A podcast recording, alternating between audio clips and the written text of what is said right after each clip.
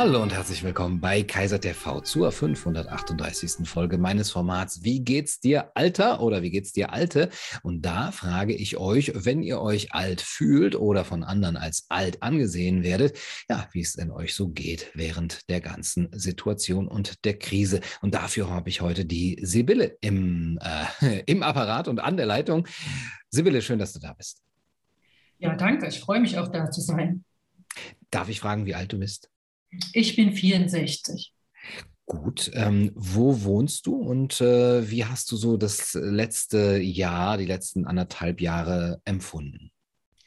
Also ich wohne im Rhein-Main-Gebiet äh, mit meinem Mann und meiner, jetzt für eine kurze Zeit auch wieder mit meiner erwachsenen Tochter, die lernt nämlich für ihr Staatsexamen äh, und ist deshalb bei uns. Und ja, wie habe ich die letzten anderthalb Jahre empfunden? Also sehr unterschiedlich würde ich sagen. Und ähm, ja, ist sehr hart und fordernd. Was war so hart daran?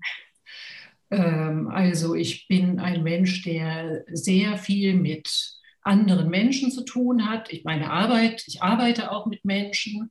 Ähm, ich bin gerne mit Menschen zusammen und diese Isolation, die stattgefunden hat und dieses Zurückdrängen in die, ja, ins familiäre oder ja noch eigentlich noch weiter zurück ins ganz häusliche, das fand ich schon sehr anstrengend und äh, ja und unangenehm. Du fandest dich nicht geschützt äh, dadurch, durch diese Maßnahmen? Nein, also das, dazu muss ich sagen, also ich habe grundsätzlich, ich habe vor vielen Jahren mal Mathematik studiert und ich habe am Anfang von der Krise, wie wahrscheinlich die meisten Menschen oft, vor den Nachrichten gesessen und dann habe ich mir immer diese Zahlen angeguckt und habe gedacht, die haben doch überhaupt keinen Bezug, keine Basis, kein Nichts, mhm. was soll das alles? Und irgendwie fand ich das auch relativ schnell zu merken war, dass keine Leichen überall rumliegen und nicht in meinem Freundeskreis einer nach dem anderen tot umgefallen ist. Und ich fand ja, also ich habe sehr schnell angefangen, mich ähm, zu wundern über das, was da passiert. Ja, und deshalb habe ich also mich nicht geschützt gefühlt, sondern ich habe mich ähm, gegängelt gefühlt, würde ich sagen. Hm. Hast du versucht, diesem Gefühl mal Ausdruck zu verleihen, vielleicht sich dich sogar irgendwie an jemanden zu wenden von den Behörden oder irgendwie offiziellen Stellen oder auch nur ähm, den Medien? Also ja, also so offizielle Stellen und sowas nicht. Aber als das losging, also wenn du, also wenn du mich fragen würdest, was mich eigentlich an diesem Ganzen am meisten stört, dann ist zum einen diese Isolation mhm. und zum anderen dieses dauernde Framing von den Leuten, die Dinge hinterfragen. Mhm. Und das hat mich doch äh, sehr geärgert. Und dann habe ich angefangen, einfach ein paar Briefe zu schreiben. Zum Beispiel habe ich der Saskia Esken einen Brief geschrieben, mhm. wo ich ihr, äh, sie gefragt habe, ob sie äh, das gut findet, die Menschen so zu spalten, indem sie Menschen, die Dinge hinterfragen, Kovidioten nennt. Mhm. Also solche Sachen. Oder den Herrn Steinmeier habe ich auch mal geschrieben. Ich habe auch an verschiedene Zeitungen geschrieben. Aber das ist ja, letztlich ist es sinnlos. Also ich musste aber was tun und es gab mir das Gefühl, ich bin aktiv und sitze nicht nur rum und ärgere mich. Hm. Du hast aber, nehme ich an, keine Antwort bekommen? Nein, natürlich nicht. Und hat dich dann die Tatsache, dass äh, sich da keine Antwort eben, äh, dass sie dir keine Antwort gegeben haben, hat dich das in diesem Gefühl nochmal jetzt äh, auch äh, verunsichert, dass du gesagt hast, naja, das, das, bringt ja alles nichts und jetzt ist auch mein, mein Gefühl, irgendetwas tun zu müssen, das ist jetzt vollkommen hin. Ich bin eigentlich zur Lethargie verdammt oder hast gesagt, gut, da muss ich eben andere Wege finden? Ähm, eher letzteres. Aber allerdings bin ich dadurch, äh, davor erstmal durch so ein wirkliches Tal der Ohnmacht gegangen. Also den letzten Winter fand ich schrecklich. Und, äh, und mir ging es auch zum Teil psychisch wirklich schlecht. Und ähm, ja, und ich habe überhaupt, also ich hatte das Gefühl, äh, dass autoritäre Menschen über mich bestimmen mhm. und, äh, und ich überhaupt keine Chance habe, irgendjemand von denen zu erreichen. die, dass die irgendwie in ihrem, mhm. ich weiß nicht was sind, das ist was, was mich immer noch beschäftigt. Äh, wie viele, sage ich mal, von unserer äh, politischen Schicht ähm, einfach dieses Narrativ genommen haben, von den Medien und so ganz zu schweigen und dem anstandslos gefolgt sind irgendwie. Mhm. Und, und unerreichbar irgendwie für den, für den fragenden Bürger oder die Bürgerin in dem Fall. Mhm. Also das war schon eine ziemlich harte Zeit und sehr schwierig. Und ähm, ich helfe mir dann eigentlich, oder ich habe mir dann damit geholfen. Ich frage mich immer, was passiert da eigentlich? Also um was geht es denn da wirklich? Und ähm, für mich ist, sagen wir mal, äh, äh, dieses ganze Covid-Thema ja nur noch ein, das ist im Grunde, wie soll ich denn das sagen, wie eine Art Blaupause. Mhm. Und ähm, nachdem ich mich da irgendwie intensiver mit beschäftigt habe. Also das hat mir schon mal geholfen, mich damit überhaupt auseinanderzusetzen, was ich da sehe. Und dann habe ich einfach mir auch überlegt, was kann ich denn, also was kann ich denn tun? Ähm, wie kann ich Menschen finden, die ähnlich denken und die das auch kritisch sehen? Und dann habe ich auch, äh, wie soll ich sagen, die einen oder anderen getroffen. Ich habe mich zum Beispiel angefangen, mal für die Basis zu interessieren, zu gucken, was machen die und habe auch bei denen, ähm, bin, bin da auch eingetreten, obwohl ich mir im ganzen Leben nicht hätte vorstellen können, in eine Partei zu gehen. Aber ich habe einfach gedacht, man muss gucken, dass man äh, ein Gegengewicht, also dass man äh, äh bildet und dass äh, die Menschen, die kritisch sind, äh, gesehen und gehört werden. Ja, und im Moment bin ich eigentlich, obwohl es ja jetzt nicht wirklich äh, toller geworden ist, aber ähm, nee, es geht mir eigentlich besser und ich äh, fühle mich in, in mir aktiver wieder. Ich habe das Gefühl, mhm. ich kann doch irgendwas machen. Du musstest die Leute aber schon suchen, sagst du. Es gab jetzt nicht in deinem Umfeld Freunde, Verwandte, Menschen, die mehr oder weniger zufällig so gedacht haben wie du? Doch, das gab es schon auch. Also natürlich nicht in der Mehrzahl, ähm, aber äh, zum Glück meine kleine Familie, da, äh, da gucken wir sehr ähnlich drauf. Mhm. Und ich habe eine Schwester, die die Sachen genauso betrachtet wie ich, und mit der kann ich mich auch austauschen. Im Freundeskreis ist es unterschiedlich. Und ich muss aber auch sagen, also es gab so die Phase, ähm, wo man in der, äh, na, als es in diesem Lockdown war, da waren ja alle irgendwie noch gleich. Die mhm. Impfung hat aber jetzt ja nochmal was verändert. Ja. So, und äh, und, äh, da, äh, und da hat sich auch im Freundeskreis oder die Freundschaften haben sich dann auch nochmal verändert. Mhm. Also es gab durchaus eine ganze Reihe Freunde, die im Lockdown genauso stinkig waren und äh, denen das auf die Nerven ging und die das, äh, obwohl wir ja ein gewisses Alter haben, also nicht so eine massive Angst hatten. Mhm. Ähm, aber seitdem im Grunde diese Impfungen so propagiert werden und die, ja, unser Freundeskreis mehr oder weniger un, äh, durchgeimpft ist. Ähm, das hat das dann nochmal verändert. Also die der Freiheit entgegen und wir unsolidarisch, wir als unsolidarische Gefährder. Hm. Du hast eben gesagt, dass du das Ganze als so eine Art Blaupause erkannt hast und äh, darüber auch mehr recherchiert hast. Eine Blaupause wofür?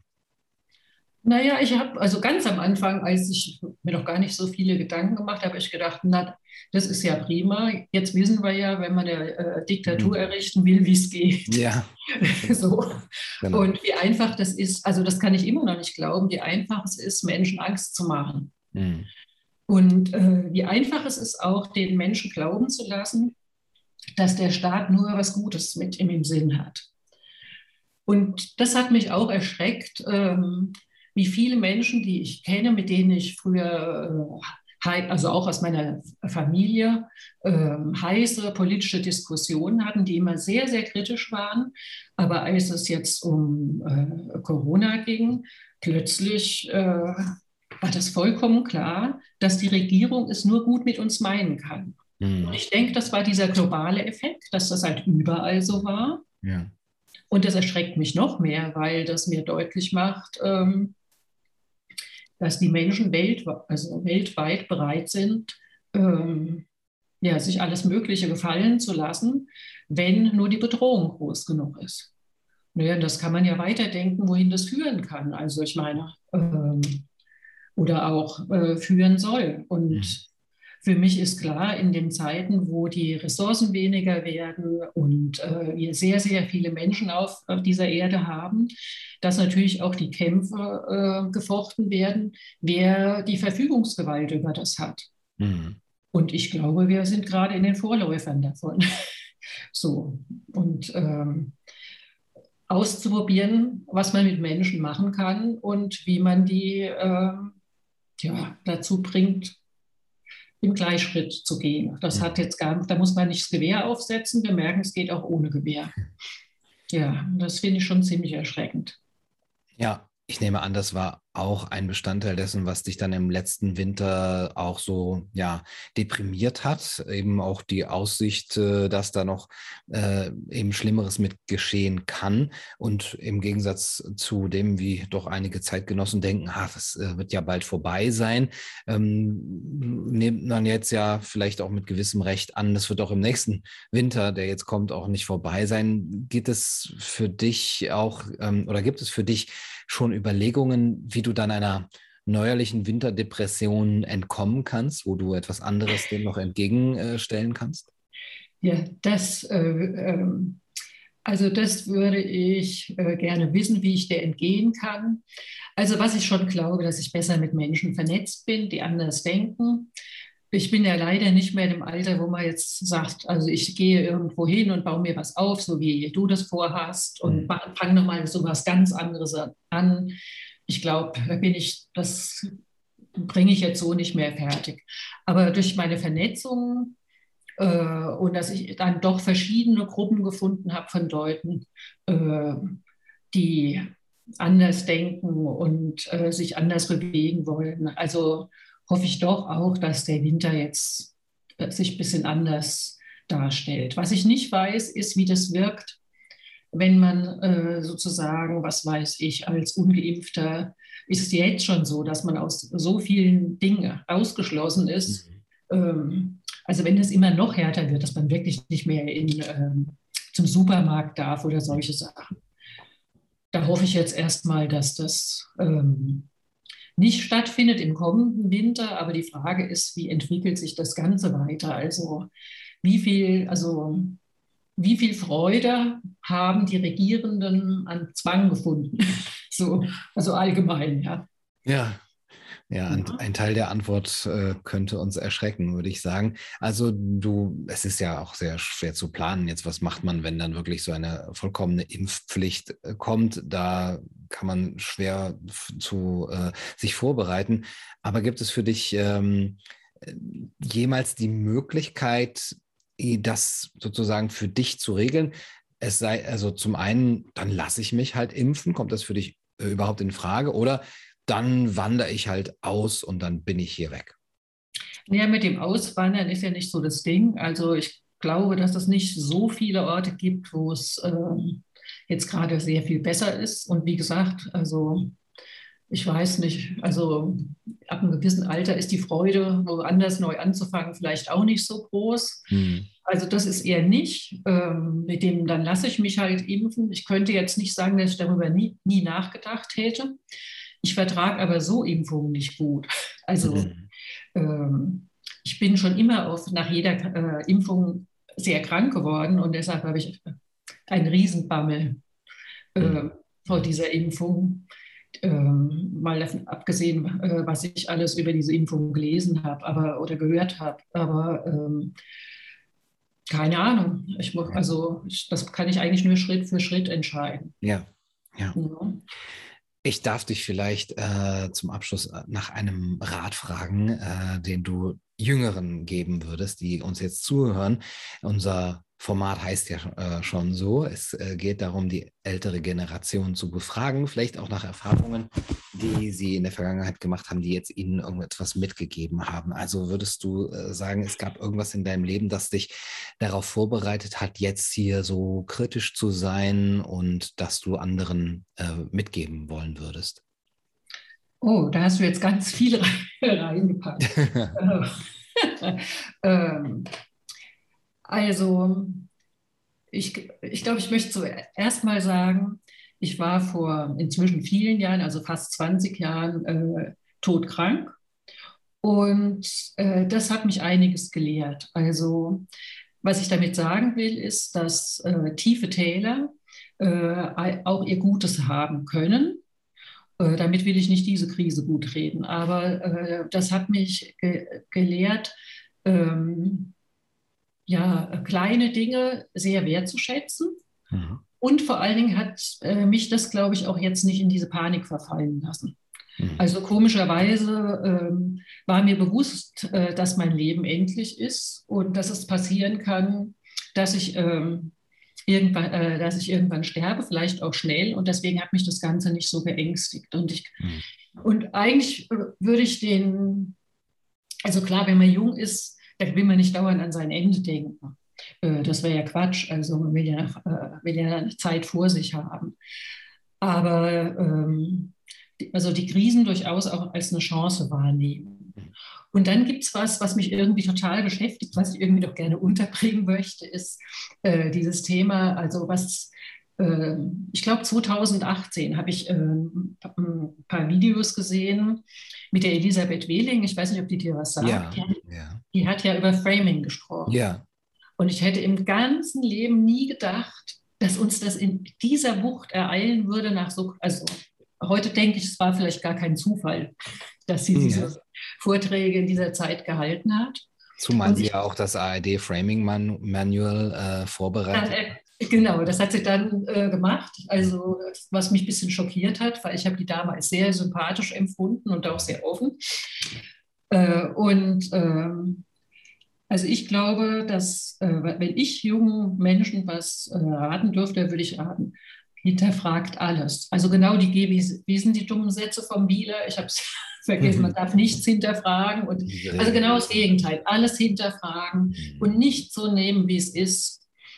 Und, und trotzdem das Beste aus dem Leben zu machen. Also nicht in, äh, in, Ohn, in reine Ohnmacht verfallen oder auch aus jeder Ohnmachtssituation gibt es auch wieder einen Weg raus.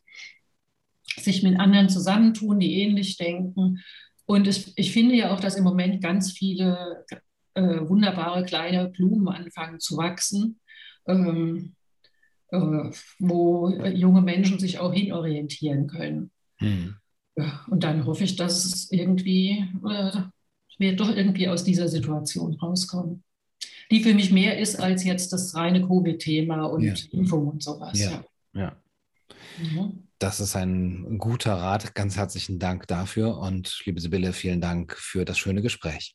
Ja, ich danke dir auch, Gunnar. Du, du, du sollst